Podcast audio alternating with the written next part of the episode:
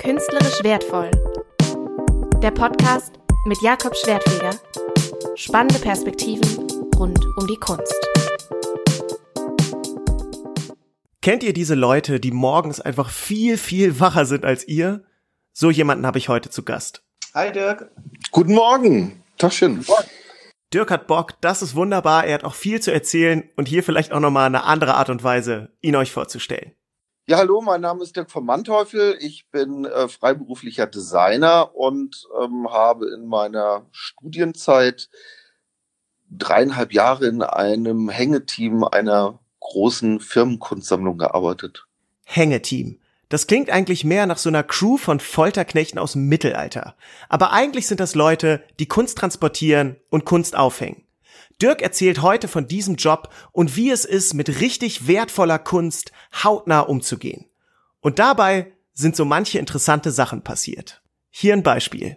Das Problem war einfach nur, dass draußen Wind war und dass wir ähm, einfach nicht in der Lage waren, die ähm, Formate, ohne sie zu gefährden, aus dem LKW rauszuholen. Also dass wir war es dann tatsächlich so, dass wir lange Zeit warten mussten, bis wir eine böenfreie Zeit hatten, um äh, diese großen Leinwände, das waren wirklich große Dinger, die waren so, was weiß ich, dreieinhalb mal auf zwei Meter oder sowas, bis wir die dann ähm, aus dem LKW raus und ins Gebäude reingekriegt haben.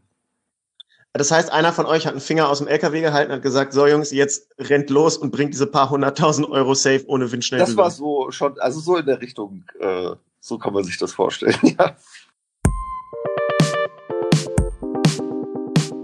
Hi und herzlich willkommen bei Künstlerisch Wertvoll. Mein Name ist Jakob Schwertfeger und ich bin Kunstcomedian. Das heißt, ich stehe auf der Bühne und erzähle Witze unter anderem über Kunst. Außerdem moderiere ich diesen Podcast, in den ich mir immer wieder Leute aus der Kunstwelt einlade, die irgendwie coole Stories zu erzählen haben. Und Dirk ist definitiv einer davon. Normalerweise umgibt Kunst im Museum ja so eine gewisse Aura dann hängen da die Werke mit viel Platz auf den großen weißen Wänden und sind umgeben von fetten goldenen Rahmen und davor stehen die Leute und sind so richtig ehrfürchtig.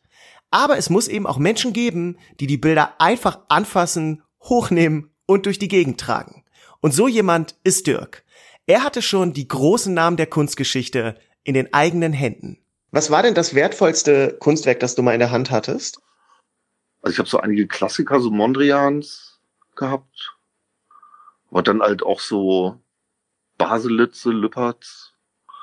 Also so den einen oder anderen Adler vom Baselitz, den habe ich schon mal rumgerückt. Die hast du in der Hand und denkst, ja mein Gott, ist halt Öl auf Leinwand, trage ich von A nach B. Nee, das ist schon, man hat da schon Respekt.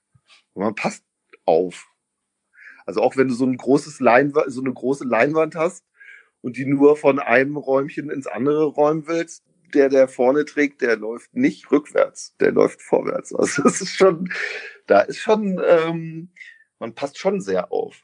Ist so ein bisschen wie beim Umzug von reichen Freunden, wo du weißt, okay, das sind keine Ikea-Möbel. Genau, zum Beispiel. Wir haben ja immer, also gerade so Sachen immer im Team bearbeitet. Das heißt also, dass nie einer allein, also so ein einmal zwei Meter Format zum Beispiel, würde man niemals alleine durch die Gegend tragen. Gell? Also wird auch sofort eingeschlagen in Luftpolsterfolie oder so. Wir haben mit Handschuhen gearbeitet natürlich. Sicherheit wird offensichtlich groß geschrieben, zum Glück, aber trotzdem ist es natürlich krass, Kunst wirklich durch die Gegend zu tragen. Daher wollte ich von Dirk wissen, sind die Leute im Hängeteam bestimmter Schlag Mensch? Das sind schon so die Roadies der Kunstszene, ne? Also, ist es ja, so? Ja, schon irgendwie. Wenn wir mit dem Auto rumfahren mit Werkzeug und immer so ein bisschen Cargo-Klamotten anhaben und eine Wollmütze auf und so, so ein bisschen so Tatortreiniger-mäßig. Und dann an der Tanke Karazza reinballern und ja, weiter. Unbedingt, unbedingt. Und äh, so heiße Hexe. Oh, heiße Hexe, ja, auch sehr beliebt. Die gab's damals noch, ich weiß nicht, ob sie auch noch gibt. Und, und vorne im Auto schon so 40 Sani-Fairbons. Genau. Sani-Fair-Millionär. Okay, an dieser Stelle sollte ich vielleicht zwei kurze Sachen erläutern. Dirk sagt hier einfach ganz locker Sanifair-Millionär. Und ich dachte in dem Moment, okay, oh gut, der reimt halt einfach spontan. Aber er hat mir nach dem Interview noch eine Mail geschrieben und das kurz erklärt. Das ist ein Lied von einer seiner Lieblingsbands Blond und das heißt eben Sanifair Millionär. Und da sind zwei sehr schöne Lines drin, die gehen, Sanifair Millionär hat den Highway Flair, was Brot und Wein, Tankgutschein. So gehen Punchlines. Und das zweite, was ich erläutern möchte, ist heiße Hexe. Ich tue im Gespräch mit Dirk so, als würde ich es kennen, aber ehrlich gesagt stimmt das nicht. Ich habe da nochmal nachgeguckt, das war früher und Gott sei Dank gibt es das nicht mehr, so richtig räudige Cheeseburger, die an der Tanke halt warm gemacht wurden. So viel zu Dirks Ernährung, zumindest damals. Allerdings hat Dirk nicht nur Kunst durch die Gegend getragen, sondern auch transportiert. Und das ist ein ziemlich komplexes Unterfangen. Wie wird denn Kunst ähm, fachgerecht transportiert? Also nehmen wir mal an, ich bin mega reich, was natürlich der Fall mhm. ist, und ich möchte ein Kunstwerk geliefert bekommen. So wie ist der Ablauf? Das Szenario finde ich super. Also für jedes Kunstwerk wurde äh, eine Thermokiste gebaut. Das sind ähm, Kisten aus äh, Sperrholz, sehr stabil gebaut, die luftig sind und irgendwie klimageschützt, was dann halt bedeutet, dass wenn man diese Kiste zum Beispiel äh, mit dem Flugzeug irgendwo hin transportiert, dass äh, quasi die äh, Temperatur in der Kiste sich sehr langsam an die Umgebung anpasst. Das heißt halt, dass zum Beispiel ähm, auf dem Flug so ein, eine Leinwand halt jetzt nicht unter 10 Grad kalt wird oder sowas. Und diese Kisten sind tatsächlich für jedes Bild wird eine Kiste gebaut. Ja. Also ich sag mal so, wenn das ein äh, Kunstwerk ist, was häufiger transportiert wird, dann wird für jedes Kunstwerk auf Maß eine Kiste gebaut, weil dieses Kunstwerk darf ja nicht äh, rumklappern in der Kiste. Also im Prinzip so wie, wie, wie alle Hunde haben so ihr eigenes Körbchen. Ja. Oder wie so ein Koffer halt oder sowas. Ja. Vielleicht der bessere Vergleich, ja. ja. Ich kenne diese Klimakisten noch aus meiner Zeit am Museum. Da ist teilweise richtig krasse Technik verbaut, damit die Bilder den gesamten Transport über in der perfekten Umgebung, Temperatur, Luftfeuchtigkeit und so weiter gelagert werden. Dirk hat kleinere Kunsttransporte selber durchgeführt, aber die großen, dafür gibt es eigene Firmen. Meist übernimmt das eine Spedition. Da gibt es so äh, bestimmte Kunstspeditionen, äh, also explizite Kunstspeditionen in Deutschland, die äh, diese ganze Sicherheitsgeschichte drauf haben. Da geht's ja dann auch um äh, Versicherungswert und so. Ich denke, so ein normaler, normales Umzugsunternehmen möchte sich dann diese sechseinhalb Millionen drunter machst es ja wahrscheinlich nicht ans Bein binden. Deswegen, ähm, ja, dann äh, kommt halt diese Firma vorbei, holt das äh, Kunstwerk ab. Vorher wird das alles nochmal gecheckt. Also da geht's dann wirklich auch nochmal, dann wird äh, von einem Sachverständigen geguckt, ob äh, es irgendwelche Schäden gibt. Es gibt sogenannte Nagel-zu-Nagel-Versicherungen, also die quasi den gesamten Transport vom einen ins andere Museum abdecken. Und deshalb wird so ein Kunstwerk, bevor es losgeschickt wird und wenn es ankommt, minutiös gecheckt. Da stehen Restauratoren und Restauratoren mit so Listen, wo die ganzen Schadstellen drauf sind und checken, Gibt's irgendwas, was nicht mehr heile ist? Im UV-Licht, im Streiflicht, im was weiß ich was Licht, gucken die sich das an. Riesenaufwand.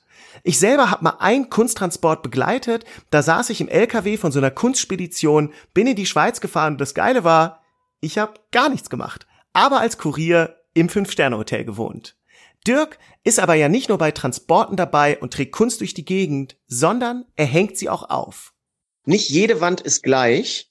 Hattest du mal Probleme irgendwie äh, bei bestimmten Wänden, dass ihr gesagt habt, ey, scheiße, wir kriegen, wir kriegen die Kunst da nicht dran? Ja, also das haben wir oft gehabt.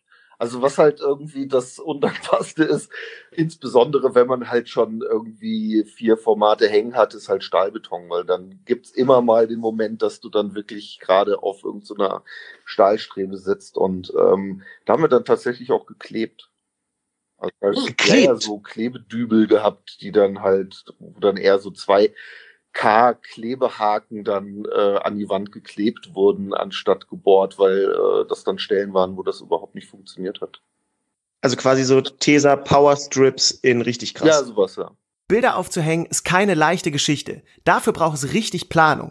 Es gibt oft so Maßstabsmodelle von den Ausstellungsräumen, wo dann die Kuratorinnen und Kuratoren die kleinen Bilder auf Magnete ausdrucken und dann gucken, okay, wo passt was hin, wie kann man das gut kombinieren. Das Ganze ist eigentlich wie so ein Puppenhaus halt mit Bildern. Und wenn Bilder gehängt werden, dann stehen da einige Leute, die das tragen, andere, die gucken, ist das gerade, fügt sich das jetzt genauso ein wie gedacht. Da sind sicherlich sechs, sieben Leute konstant involviert involviert.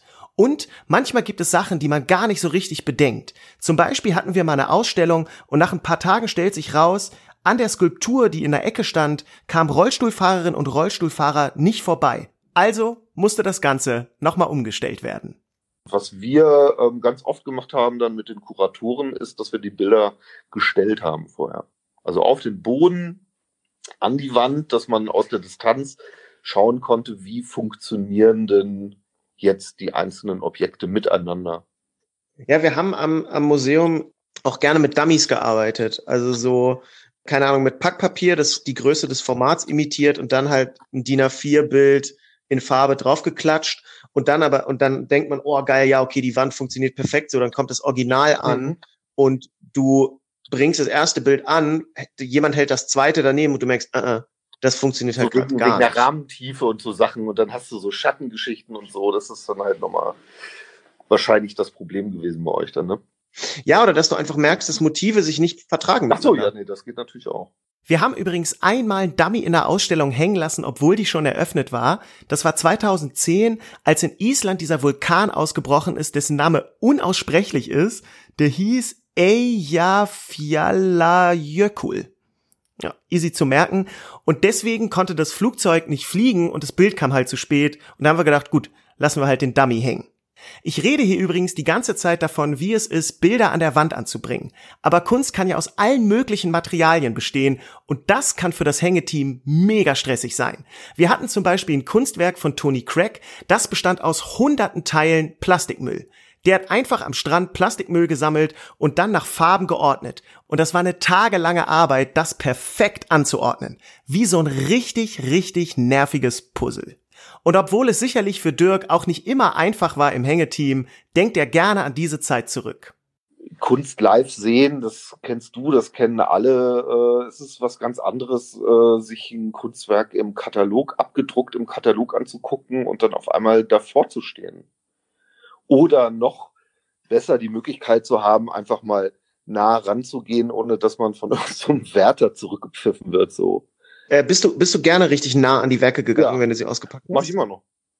Ich krieg immer, hab immer Ärger bei irgendwelchen Ausstellungen, im Stile zum Beispiel oder in der Schirn, weil ich ähm, in meinem Wahn, äh, mich umzugucken, äh, irgendwelche Bodenmarkierungen übersehe. Weil ich bin, ich bin genau der Typ, der Leute, der nicht im Museum arbeitet, aber Leute wie dich ermahnt. Ich komme ja bei sowas gar nicht klar. Ja. Wenn Leute zu nah an Kunst stehen, da stellen sich mir alle Nackenhaare auf. Und ich, ich war letztens in Wiesbaden, da war so eine alte Frau, so zwei alte Frauen, die standen vor einem Werk und die waren, da war eine klare Bodenmarkierung und ich dachte, nee, komm, Jakob, heute bist du mal nicht der Spießer. Und dann sind die so nah dran mit der Handtasche dann auch. Ich bin durchgeritten, habe ich die irgendwann angesprochen, die haben mich angeguckt und halt gesehen, ich habe keine Uniform an, kein Schild, dass ich vom Museum bin, sondern sie haben einfach gedacht, das ist eine wahnsinnige Privatperson. Ja. Der Typ hat einfach einen Schaden. Ja. Zum Abschluss habe ich Dirk noch mal gefragt, wie es sich eigentlich anfühlt, diese Kunst zu tragen und der konstant so nah zu sein. Und ich finde, er hat da sehr schöne Worte gefunden.